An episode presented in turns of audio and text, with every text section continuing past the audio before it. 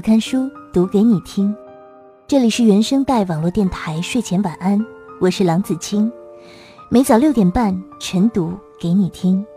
我们的微信公众号睡前晚安书友会，欢迎关注。亲爱的你，昨天睡得好吗？很高兴可以和你见面，很高兴可以把我说给你听。沐浴着清晨的阳光，我想在这一刻叫醒你的耳朵。准备好了吗？我们要开始喽。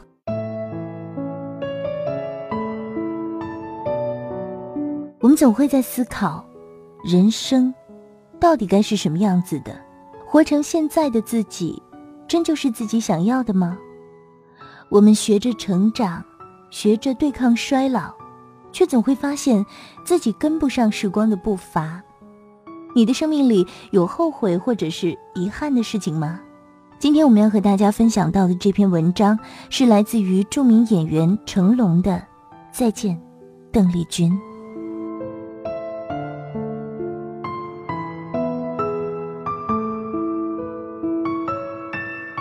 前几天跟一个朋友吃饭，他说自己有一台哈苏相机，很得意的样子。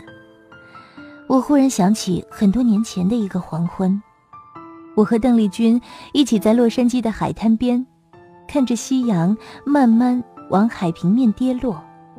他说：“这实在是太美了，我们应该把它拍下来。”那时我刚好买了一台哈苏相机，赶紧把它拿出来，手忙脚乱的上胶卷儿。那个机器很复杂，等我把胶卷弄好，太阳已经落下去。不见了。我们两个人在海边笑了很久。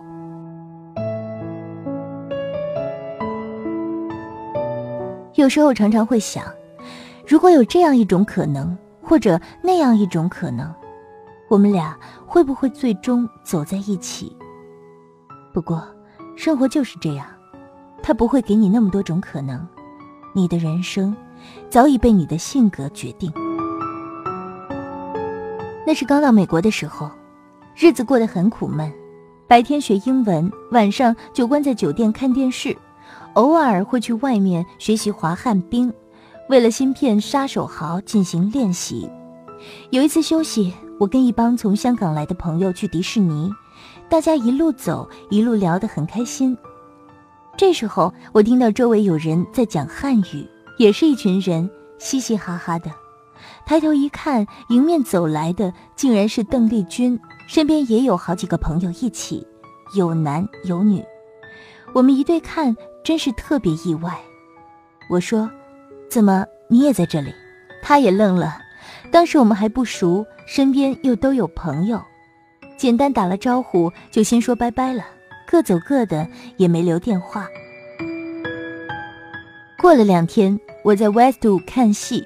又碰到他。当时我进戏院，他出戏院，两人又碰到，觉得很惊喜。我要看的电影还没开场，两个人就站在那边聊天。那天他是一个人，我也是一个人。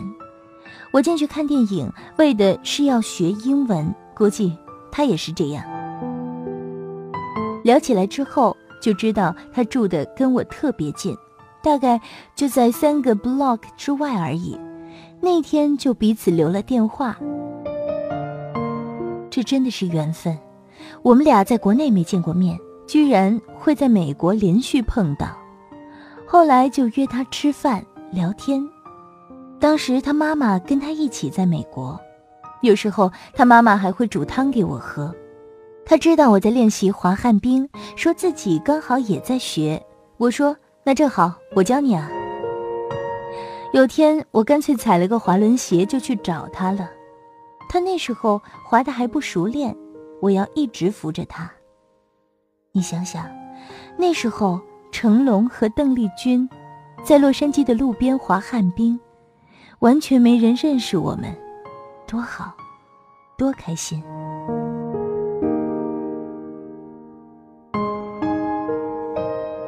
那之后的一段时间，是我第一次去美国时最开心的日子。我们俩经常一起学英文，去海边散步，拍照，一起去吃螃蟹，去中国城吃中餐。我开车去接他，两个人还在半路迷路。那段日子，想起来很好玩我也不知道算不算谈恋爱。当时公司没有给我任何一个工作人员在身边，我在那里也没有认识的中国人，他是唯一一个跟我讲中文的人。每天看到他是当时唯一开心的事情，他可能也有这样的感觉。可惜不久以后，我的电影要在圣安东尼奥开机，临别时他也要回台湾了。我跟他说。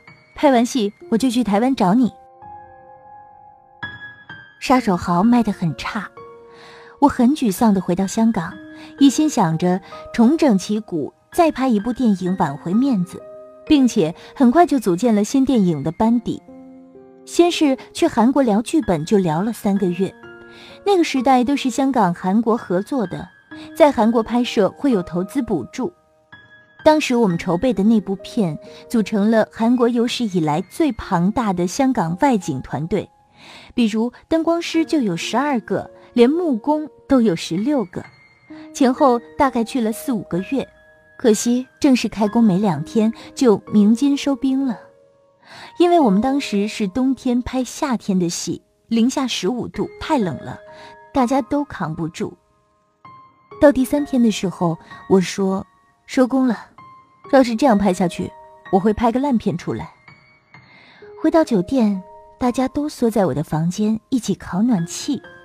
那时候已经花了大概两百万港币，以当时的环境来讲，这是很多钱了。当时我打给何冠昌商量这件事，他先是关心我和大家有没有冻坏，然后放下一句：“不拍就不拍。”就是这么一句话。真的是能买到人心。我和大队一起回到香港，把剧本改掉。这个时候我就想，去哪里拍呢？台湾。当时我认为自己是以电影为主的，说只有台湾有戏里需要的布景，我们很适合去那里拍。现在想来，其实也是有私心，想要去找邓丽君。到了台湾，除了看外景，就会跟他一起约着吃饭。两个人都安安静静的。那时候我还曾经去看过他的表演。我是坐在特别的包厢里面，在楼上的地方。他唱歌的时候，除了会看台底下的观众，也会往上看。我知道他在看我，我就坐在那里，看着台下的观众为他用力的鼓掌呐喊，心里想，她是我的女朋友。当时外界并不知道我们在一起，看这场演出，我也是没有等到结束就离开。在当时的台湾，如果被人拍到我们在一起，会是爆炸性的新闻。后来我曾经想过，我们分开也许是最正确的决定，因为从一开始，两人的性格就很不同，又无法为了对方妥协。换句话说，他太好了。他总是彬彬有礼，说话轻声细语，我却是个大老粗。他总是气质优雅，而我刚从武行变成明星，终于可以享受大把花钱的奢侈生活，恨不得买一堆金链子挂在身上。他喜欢一个人出门，享受私人空间，但我总是爱热闹，喜欢那种有一群人跟随的感觉，觉得自己像个老大。走到哪儿都有人毕恭毕敬的帮我拿衣服、拉椅子。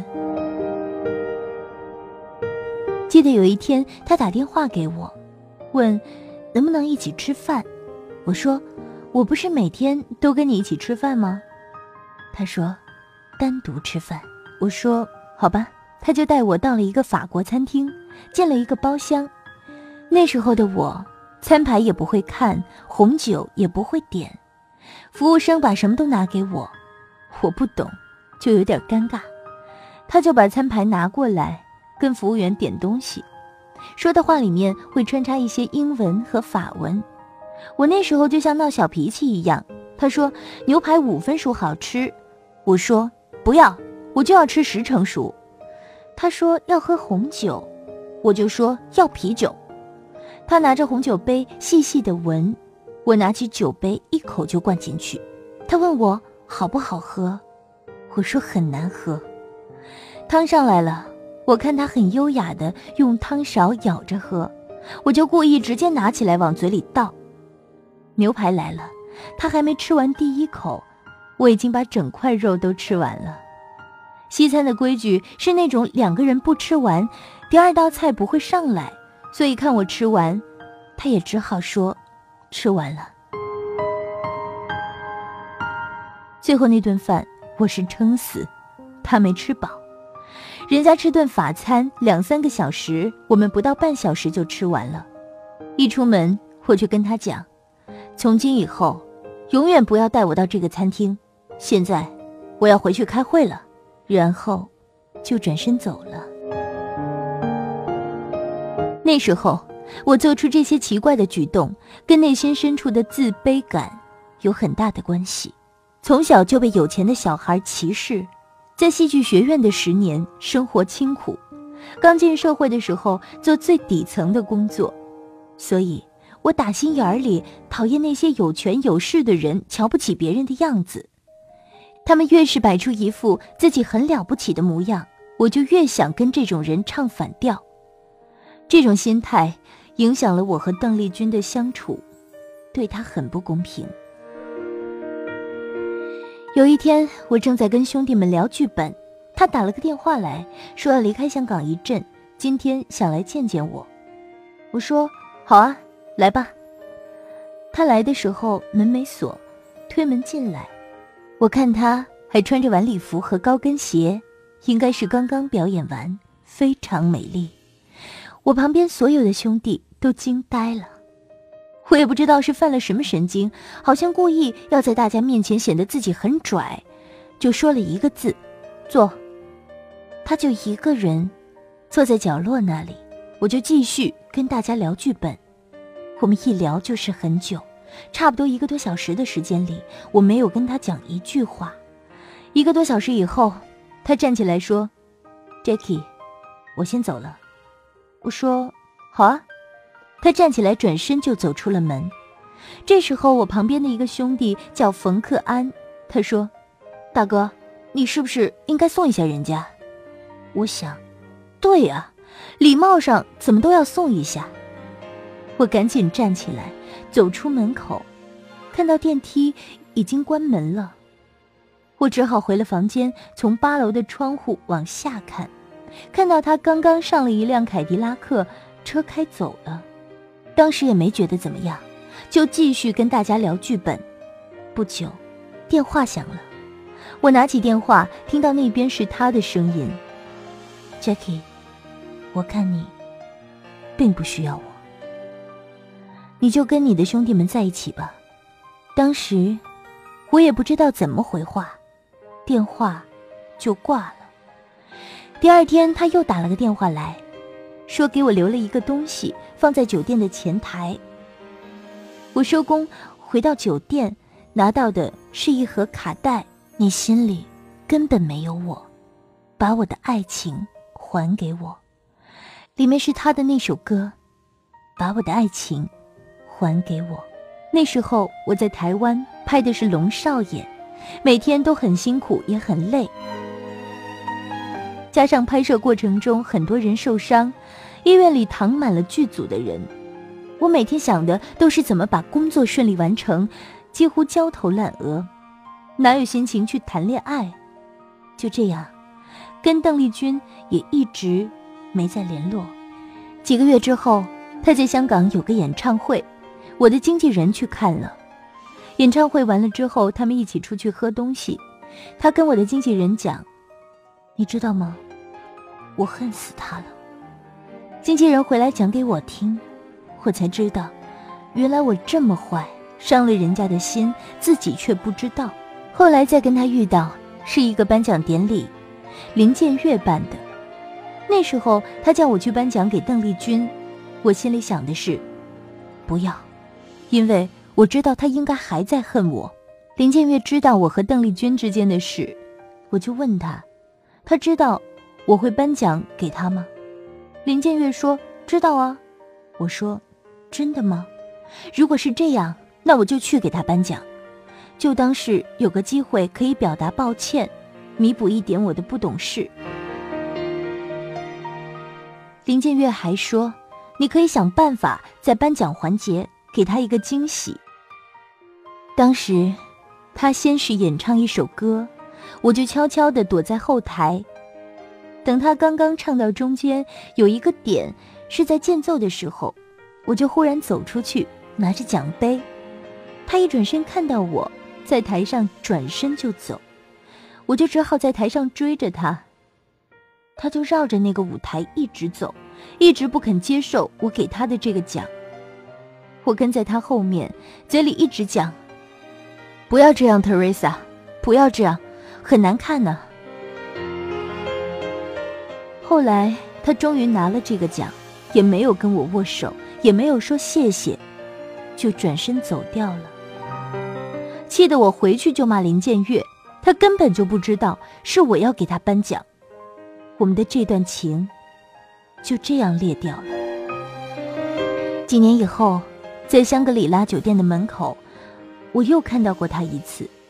那时候他刚刚上电梯，我刚刚出电梯，就这么巧，大家互相看一下。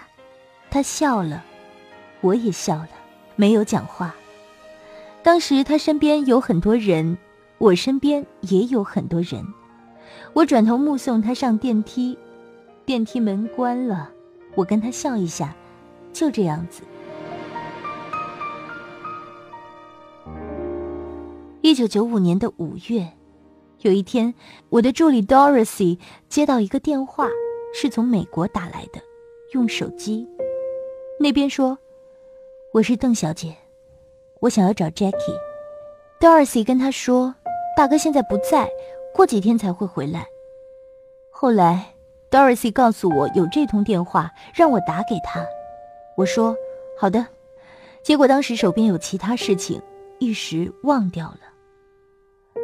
没想到几天之后，竟然听到他去世的消息，我整个人呆掉了。一瞬间，很多往事涌上来，眼泪止不住的往下掉。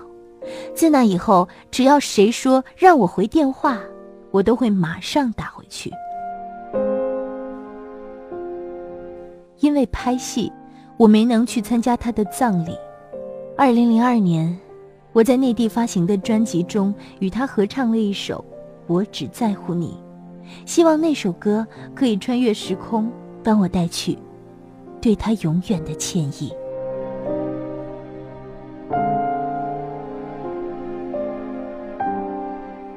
每早六点半，我看书，晨读给你听。这里是原声带网络电台睡前晚安，我是主播郎子清。本期文章分享来自成龙，《还没长大就老了》一书。想要获取本期节目文稿和背景歌单，或者你喜爱阅读，都可以微信公众号搜索“睡前晚安书友会”，每周一书单，每天早晚一读，我们一起每天清晨养成。听好书好文的习惯，或者你可以在新浪微博搜索 DJ 郎子清，DJ 是英文的大写字母，郎是琅琊榜的琅，子是孔子的子，卿是卿本佳人的卿，同样也是可以和子清进行互动交流。我是郎子清，我们下期见。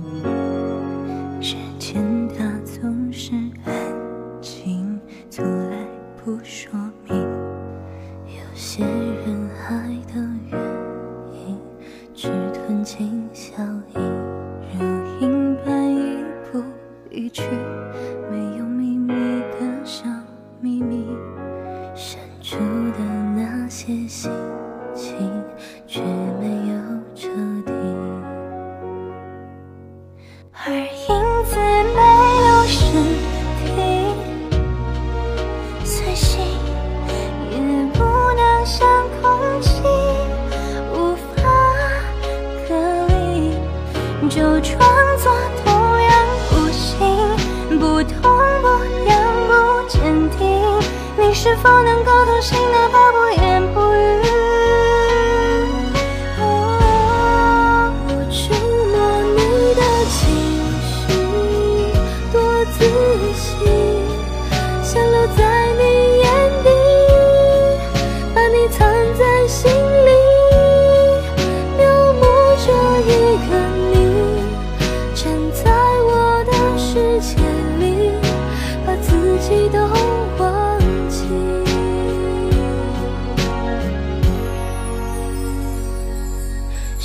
见他从来调皮，没人能看清。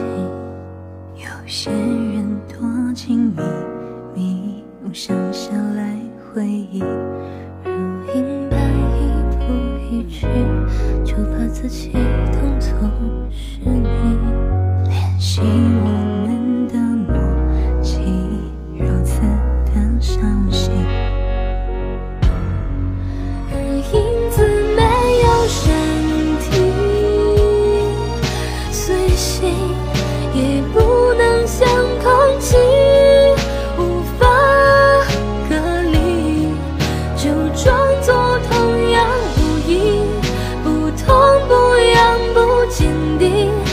是否能够同行，哪怕不言不语？